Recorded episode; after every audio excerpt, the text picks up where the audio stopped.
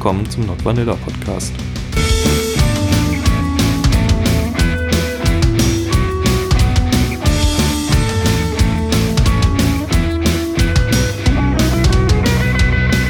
Dann äh, herzlich willkommen zum Not Vanilla Podcast. Wir sind heute wieder nur zu zweit da und reden in der heutigen Folge über Mindfucks. Yes. Ja, ähm, Eins meiner Lieblingsthemen. genau. Äh, dat, deswegen würde ich es wieder so machen. Ich erzähle erstmal kurz, was ich dazu zu sagen habe. Das ist nämlich Ja. nicht viel und dann kannst du drüber äh, dich auslassen, was du alles weißt. Stimmt gar nicht, dass es nicht viel ist. Ich habe dich sogar schon mal gemeint, Fakt. Sagt man das so? Das weiß ich nicht. Also, Also wir haben es versucht, aber du hast es erraten. bin.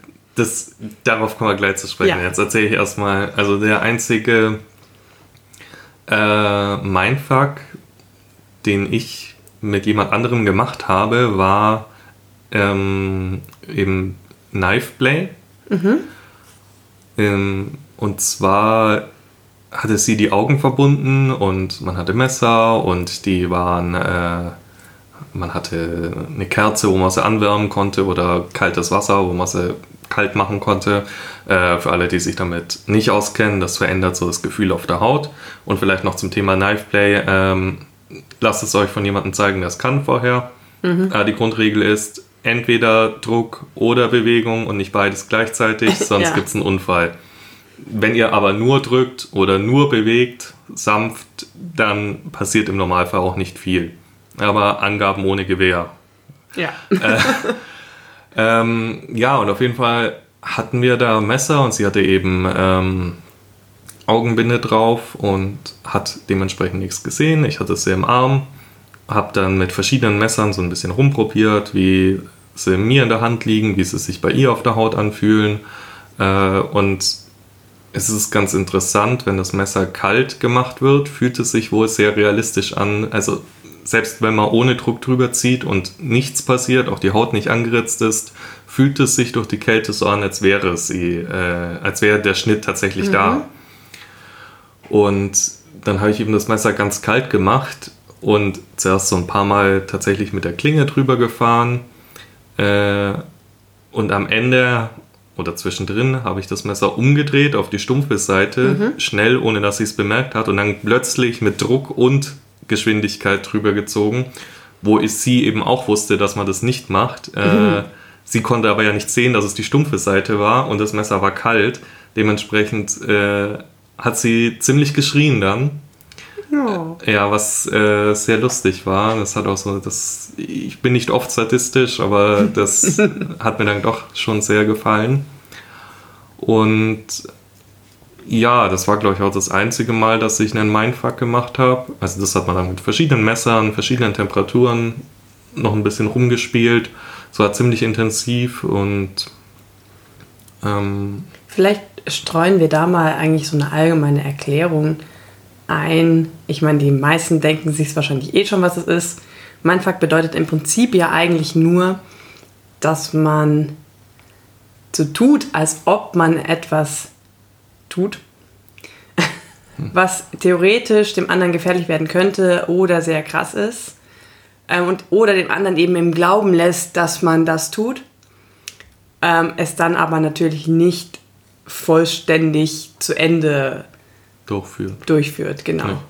Ja, es ist ein Spiel mit der Erwartungshaltung im Prinzip. Ja, genau. Und es ist definitiv ein Spiel, was man nur machen kann, wenn man sich extrem gut kennt und wirklich vertraut. In dem Moment, wo ähm, gerade der devote Partner nicht ganz genau einschätzen kann, ähm, ist das jetzt echt oder ist das Spiel und würde er mich vielleicht wirklich verletzen, äh, wird die Sache sehr schnell sehr ungeil, ähm, weil dann einfach echte Angst und echte Panik reinspielen können. Aber man sollte das ein bisschen mit Vorsicht genießen, aber wenn man das auch mal grundsätzlich mit dem Partner abgesprochen hat und wenn man da weiß, man, ähm, man stößt jetzt vielleicht auch nichts an, wo eine krasse Phobie lauert, ja. Also wenn du jemanden mit einem mit einer Spinnenphobie, also ein wirklichen Spinnenphobiker, so tust, als ob du eine Spinne auf den Bauch setzt, der findet das alles andere als geil. Der kriege die Krise und ähm, ja. ja. Es, es, ist eine Gratwanderung. Es ist, ja, und, aber genau das ist halt auch das, was es so geil macht. Ne? Ja. Dieses, es könnte sein, das. Und ja. Hm. Ja, äh, das von meiner Seite aus war es das im Prinzip schon. Jetzt darfst du erzählen, Coco, was da deine Erfahrungen sind. Ähm, ja, wir machen tatsächlich relativ oft Mindfucks oder mit mir werden relativ oft Mindfucks gemacht. Ähm, ich finde halt diesen Nervenkitzel relativ cool. Also so diese, diese Angst zu haben, dieses Ungewisse zu führen. Ich meine, klar, im Endeffekt irgendwo in meinem Tiefen des Gehirns weiß ich, mein Partner würde mich niemals ernsthaft verletzen. Ähm, trotzdem fühlt es sich halt so an, beziehungsweise gewisse, weiß ich nicht, wenn man halt gewisse Dinge tut, dann sind Folgen darauf zwangsläufig Körperreaktionen, wie, keine Ahnung, wenn man mit einem Messer über jemanden fährt, dann wird derjenige automatisch ein bisschen angespannter. Das kannst du nicht abschalten, weil du hast so tief in dir verwurzelt, Messer gleich, böse, böse aufpassen, dass das automatisch passiert. Ähm, außer du bist jetzt, keine Ahnung, Messerwerfer und das ist für dich vollkommen normal oder so, keine Ahnung. Ja. Ähm, aber sind wir ja nicht. Ich glaube auch, die würden nervös werden, wenn das Messer statt neben ihnen landet, plötzlich über die Haut gezogen wird. Ja, das stimmt, ja. ja, auf jeden Fall. Ähm, es hängt stark von der, von der Persönlichkeit ab und von der ähm, auch von den persönlichen Erfahrungen, die jeder Einzelne schon mal gemacht hat. Und natürlich auch so, was funktioniert, was funktioniert nicht. Äh, bei manchen ist vielleicht das Spiel mit Messern, jetzt, äh, wenn wir bei dem Beispiel bleiben, ein Hardlimit oder die, die finden das einfach total langweilig, weil sie halt irgendwie wissen, so, ach, der tut mir ja eh nichts und pff, ja, okay. Mhm. Ähm, bei mir ist das schon sehr intensiv auch durchaus ähm, härtere Gangarten mal äh, anzugehen. Also ich finde es tatsächlich ähm, erregend, also in Anführungszeichen diese Illusion von Todesangst zu haben. Mhm. Also wenn man, wenn er mich mit dem Tod bedroht, finde ich das ultra geil. Wenn das dann noch kombiniert ist mit Waffen, Uniform, Verhör, keine Ahnung, irgendein Machtrollenspiel, äh, in dem sehr, sehr viel Druck auf mir lastet, ähm, das ist schon sehr hart geil. Also. ja. Und also er hat zum Beispiel so eine, so eine Soft-Air-Waffe, die halt, ja, also ich weiß, das ist keine echte Waffe. Und ich weiß auch, wenn wir spielen, ähm, er nimmt da schon das Magazin raus. Also es kann faktisch nichts passieren, nicht mal mit so diesen kleinen Kügelchen eben. Trotzdem, wenn dich jemand anschreit und eine Waffe an den Kopf fällt, das macht schon Eindruck. Mhm. Und wenn du einen Waffenfetisch hast, dann halt noch mehr.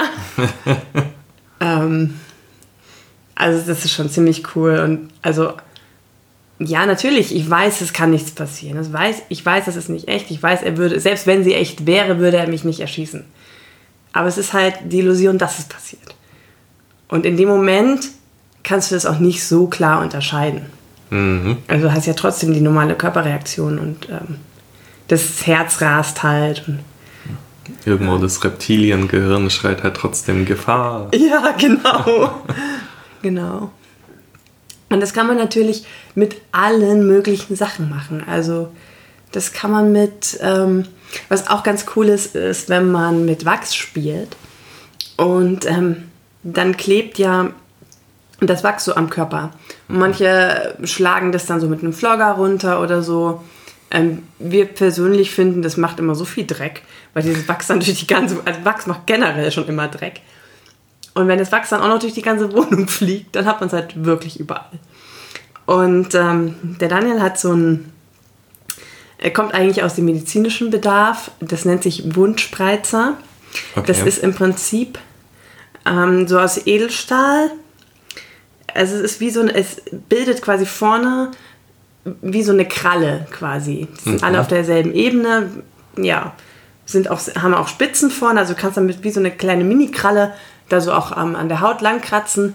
Aber wenn du die eben so relativ parallel zur Haut langführst, dann gehen diese Spitzen nicht in die Haut, sondern du kannst quasi Sachen, die auf der Haut kleben, einfach so abziehen. Mhm. Und es fühlt sich schon so ein bisschen an, als wenn deine Haut abgezogen wird, weil ja dieses ganze kleine Wachs in den, in den feinen Härchen hängt und ja. du die ja mit rausreißt.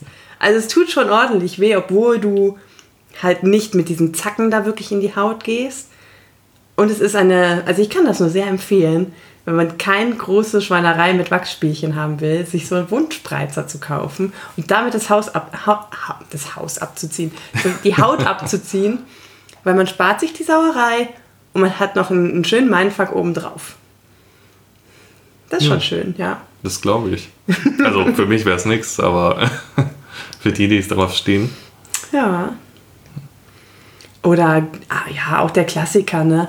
Du hast, ähm, du hast heißes Wachs und dann träufelst du das so langsam auf den Körper drauf. Ähm, und dann hast du daneben so ein bisschen kaltes Wasser. Und natürlich der Worst Case wäre ganz viel heißes Wachs auf einer Stelle, die sehr empfindlich ist. Mhm. Also jetzt kann aber das Gehirn so schnell gar nicht unterscheiden, was berührt mich gerade.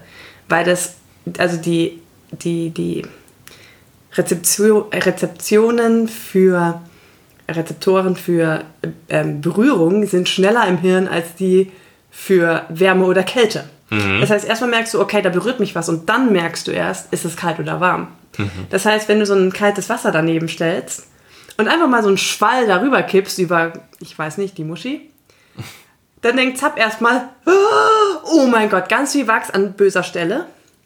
Und erst so, das sind wirklich nur so Millisekunden, aber die machen es halt aus. Und diese Millisekunde danach spürst du erst, oh, das war nur Wasser.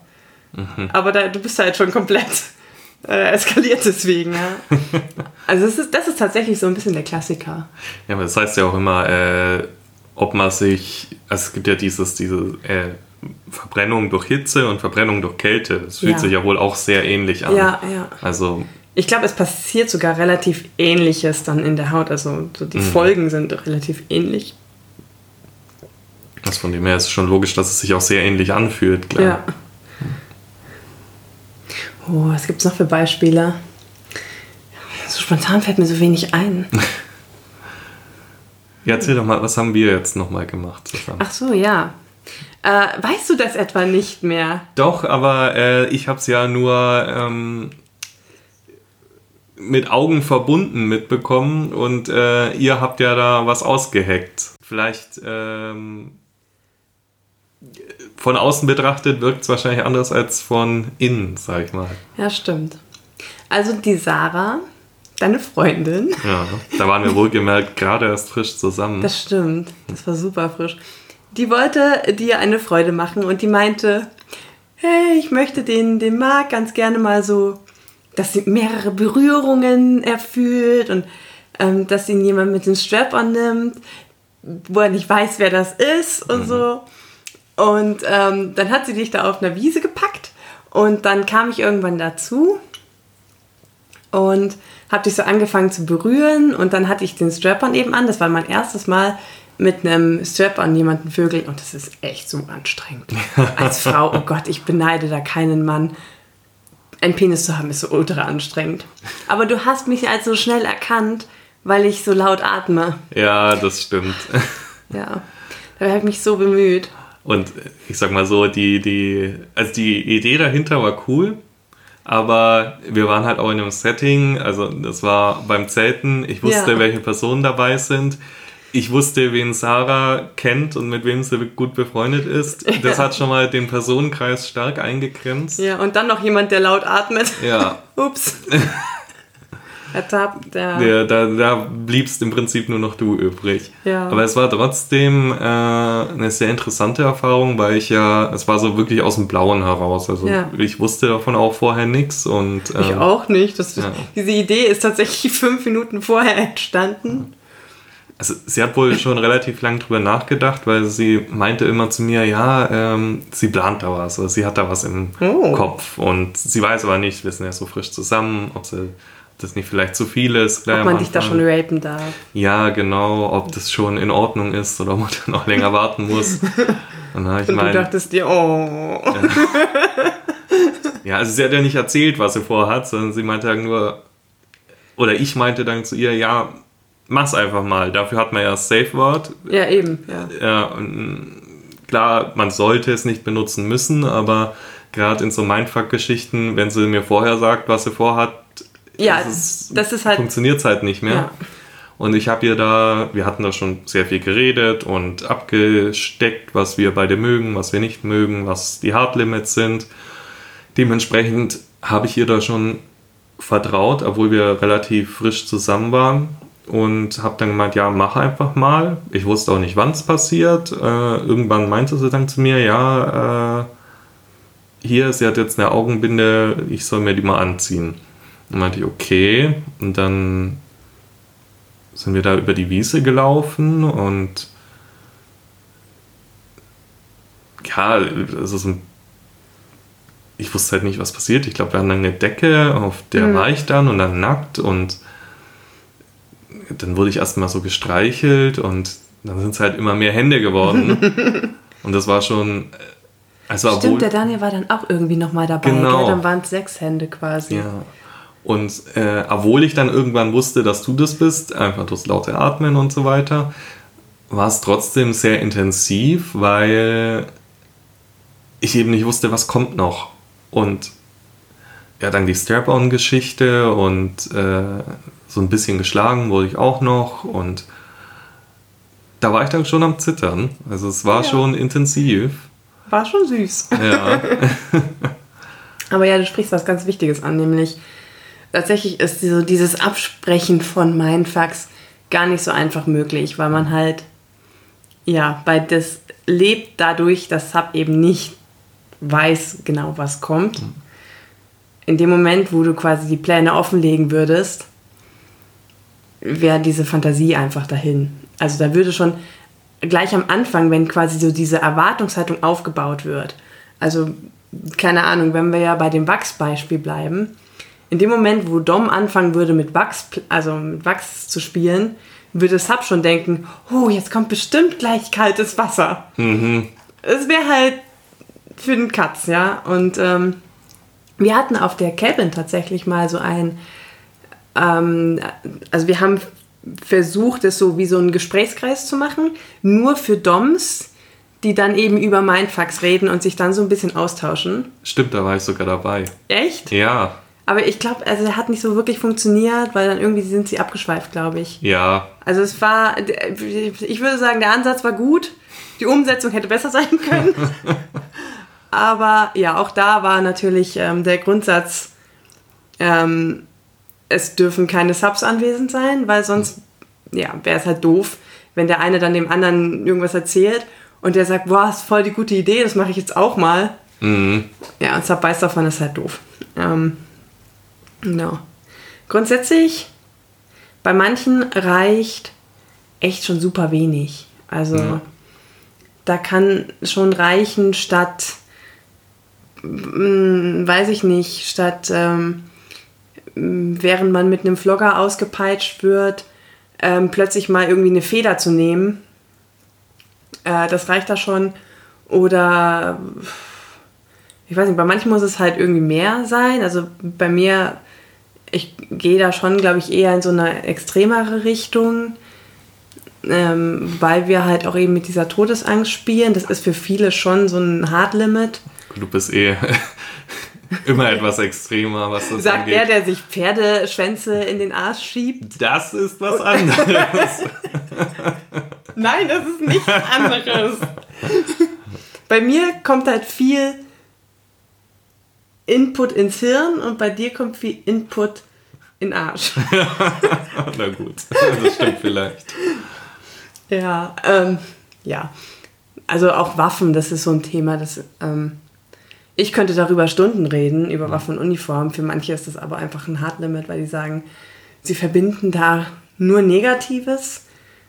Ähm, gut, ich verbinde jetzt auch nicht. Ähm, also ich bin jetzt irgendwie nicht, keine Ahnung, in einem Schützenverein oder habe damit gar kein Problem oder habe mit Waffen in meinem Job zu tun oder so.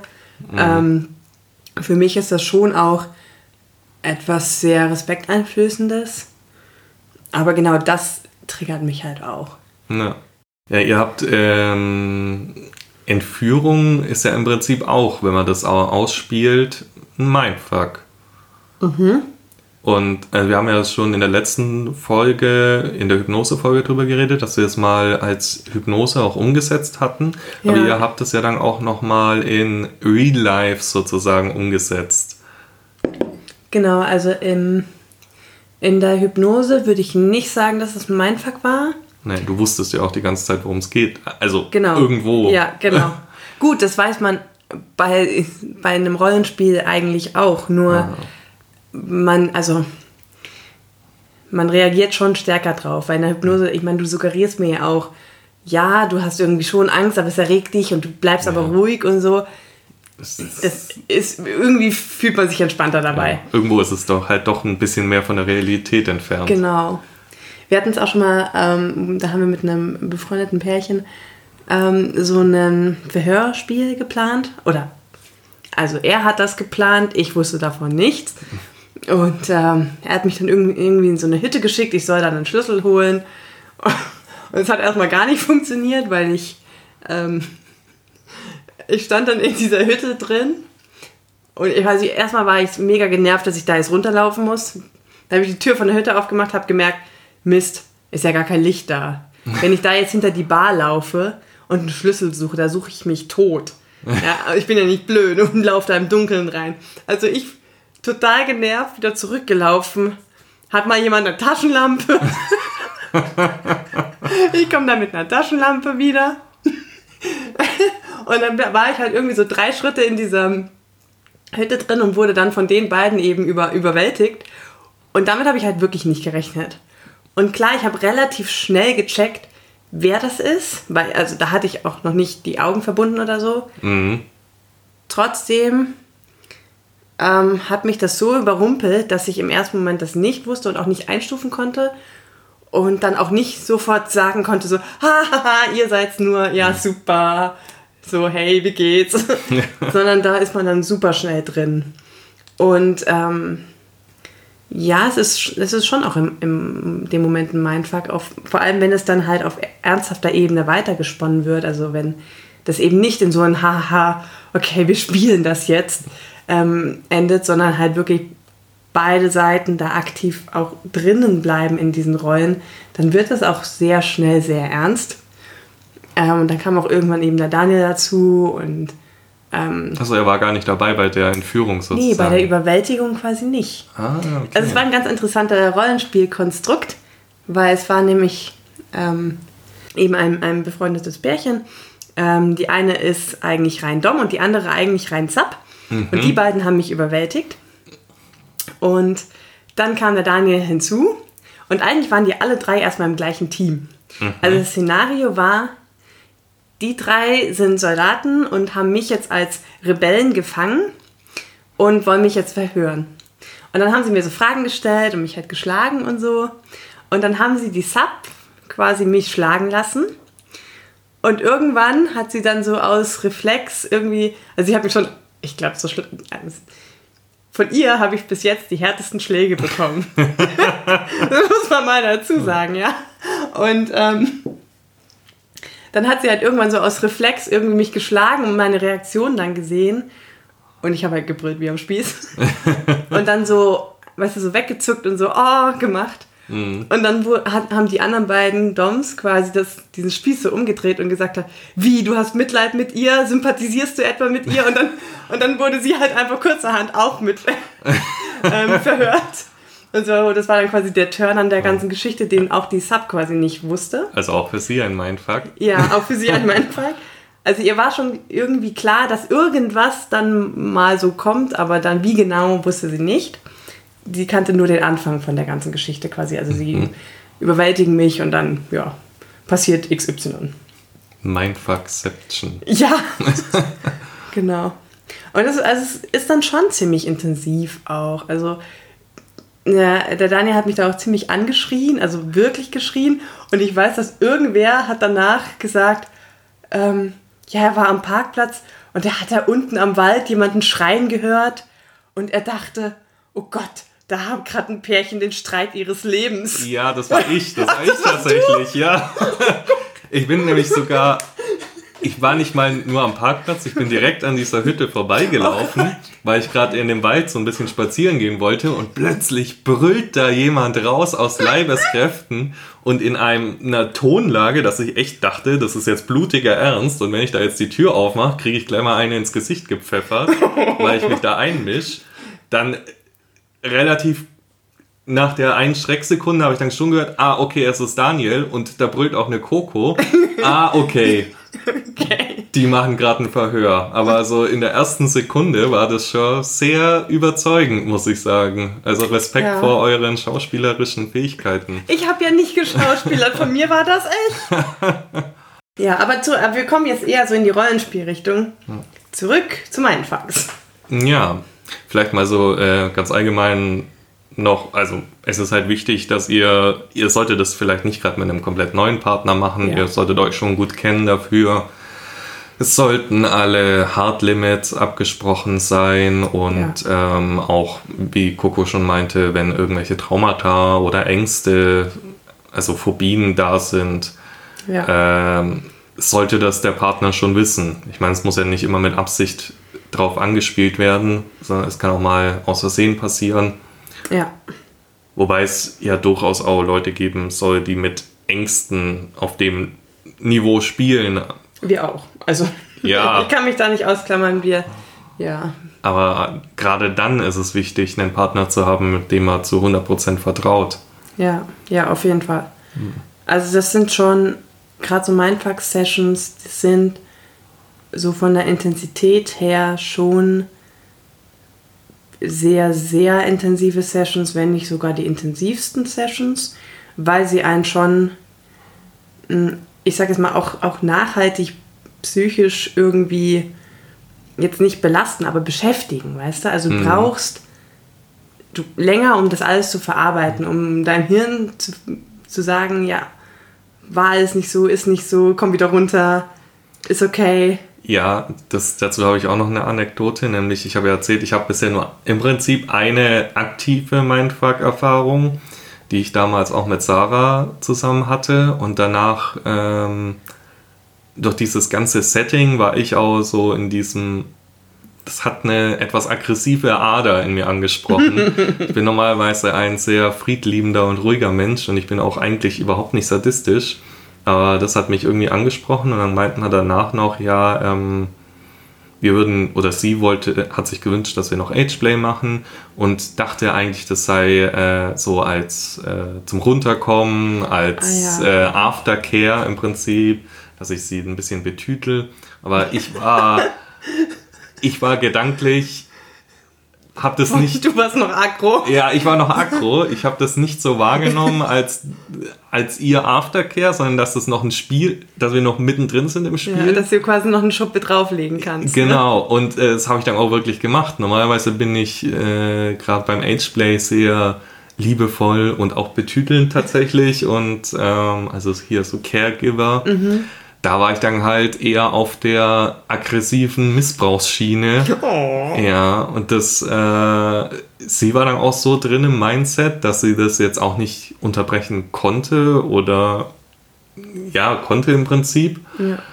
Und ja, da haben wir noch so eine, habe ich noch so eine Rape-Szene aufgebaut und äh, ja, das war dann aber zu viel. Dann ist ja. sie wirklich zusammengebrochen und auch in Tränen ja, unter, unter anderen Umständen wäre das vielleicht gegangen, da hat sie das voll geil gefunden. Aber ja, genau, aber da. Unter den Voraussetzungen halt nicht. Aber ist ja auch nicht schlimm, ne? Also, Nein, also es passiert halt. Ja. Wir haben dann danach drüber geredet, danach hat man Aftercare gemacht und ähm, dann war es auch in Ordnung. Aber es also ich würde es nicht empfehlen, dann einfach weiterzumachen, sondern nee. macht lieber mal eine Pause zwischendrin. Ja. Hm. Und im Zweifel, also, ähm, also er hat, ich meine, man kann sowas auch immer frühzeitig beenden und hier auflösen. Das ist ja, ja natürlich. das geht ja nicht ins, ins Ultimum. Und ähm, die Frage ist ja immer, was will man damit erreichen? Welche Reaktion will man will man damit irgendwie erzielen. Und gerade als Dom, ähm, also die meisten Doms, die ich kenne, sind eher Reaktionsfetischisten. Das heißt, ihnen ist eigentlich gar, gar nicht so wichtig, wie sie jetzt zum Ziel kommen, sofern sie dieses Ziel erreichen. Mhm. Und ähm, der Daniel eben auch. Und wir haben jetzt vor kurzem wieder so eine Art Verhör gemacht, wo er noch sehr viel mehr für mich geplant hatte. Ähm, aber ich bin halt sehr, sehr viel früher schon eingeknickt quasi. Also er hat, hatte mich viel früher als geplant an diesem Punkt, wo ich im Prinzip gebrochen war. Und dann eben auch so eine leichte Panikattacke hatte und so. Und dann, also quasi Ziel war schon erreicht, es war okay. Also er musste dann nicht mehr sein Repertoire zu Ende durchspielen, ja. weil das hätte mich dann in dem Moment wahrscheinlich nur noch fertiger gemacht, nur noch mehr verwirrt und äh, es hätte uns überhaupt keinen Benefit mehr gegeben. Im Gegenteil, wahrscheinlich wäre das dann alles eher ins Negative geschwankt. Und ähm, ja, dann hat das halt in dem Moment abgebrochen und das aufgelöst und dann es dauert auch eine Weile, bis man da wieder raus ist. Also man braucht da sehr, sehr viel Aftercare, ein bisschen kuscheln. Äh, ja, ich bin dann auch so, ähm, gerade bei so krasseren Sachen, ich kann ihm am Anfang gar nicht so ranlassen an mich. Also dann möchte er mich gerne kuscheln und an sich drücken und mich zudecken und so. Und ich bin dann aber eher erstmal so im ersten Moment so, geh weg, du warst, du bist der böse, böse Mensch, mhm. der mir gerade wehtun wollte ich kann dich gerade nicht um mich haben. Ja, so spätestens nach fünf Minuten komme ich dann angekrochen, kuschel mich. Aber ja, also es ist kein Beinbruch, wenn man dann nicht sein erdachtes Spiel irgendwie ähm, zu Ende zwingt. Weil im Endeffekt geht es ja darum, dem Partner das zu geben, was ihn auf eine Weise stimuliert, wo es nicht negativ wird. Also nicht ja. nachhaltig negativ wird. Ja. Und wie man das erreicht, sollte eigentlich nicht, ähm, nicht so wichtig sein als Dom. Also klar, wenn man sagt, man würde ganz gerne mal XY ausprobieren, dann kann man das vielleicht langsam steigern, bis man halt daran, also dazu kommt. Aber nichts erzwingen und vor allem nichts erzwingen, wenn man schon sieht, dem anderen geht es gerade wirklich schlecht damit ja, eben. Und da ist eben auch super wichtig, dass man den Partner extrem gut einschätzen kann. Ja. Und dann auch einfach sagen, okay, nee, dann stoppen wir hier, dann ist ja, ist ja schon gewonnen, ne? Also. Ja.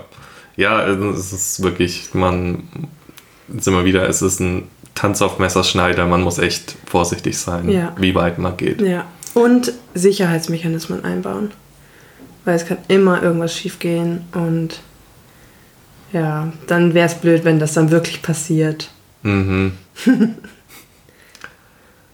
ja, ja, es ist, ist, im Prinzip wie eine Achterbahnfahrt. Man will sich so fühlen, als wäre man in Gefahr. Es ist schnell, es geht hoch, ja. hoch und tief runter. Aber spätestens, wenn der Erste den Arm verliert, war es zu viel. oh Gott. Das ist, du gutes gutes Ding für so ein Zombie-Achterbahnfahrt. Stell mir vor, der Vordermann wird plötzlich sein Arm. Und dann ist es so, haha, war nur Zombie-Puppe oder so. Mhm. Oh Gott, das wäre so gut. Falls irgendwer vom Europapark gerade zuhört, das war meine Idee, ja. Tantiemen an Coco. ja, ich glaube, dann ist äh, soweit von unserer Seite aus alles. Ja, wir machen jetzt Schluss, wir bauen jetzt Achterbahn. Genau, wir bauen jetzt Achterbahn. Coco baut jetzt eine Zombie-Achterbahn. Ja, die dürft ihr dann auch gerne ähm, bewerten und kommentieren und liken und teilen, so wie unseren Podcast. Ja, ähm, ich arbeite jetzt auch immer dran, dass ich die unsere Social Media Seiten im Podcast unten verlinke. Da könnt ihr dann einfach draufdrücken, dann findet ihr uns leichter. Ähm, und dann hören wir uns in der nächsten Folge wieder. Ciao, ciao. Tschüss.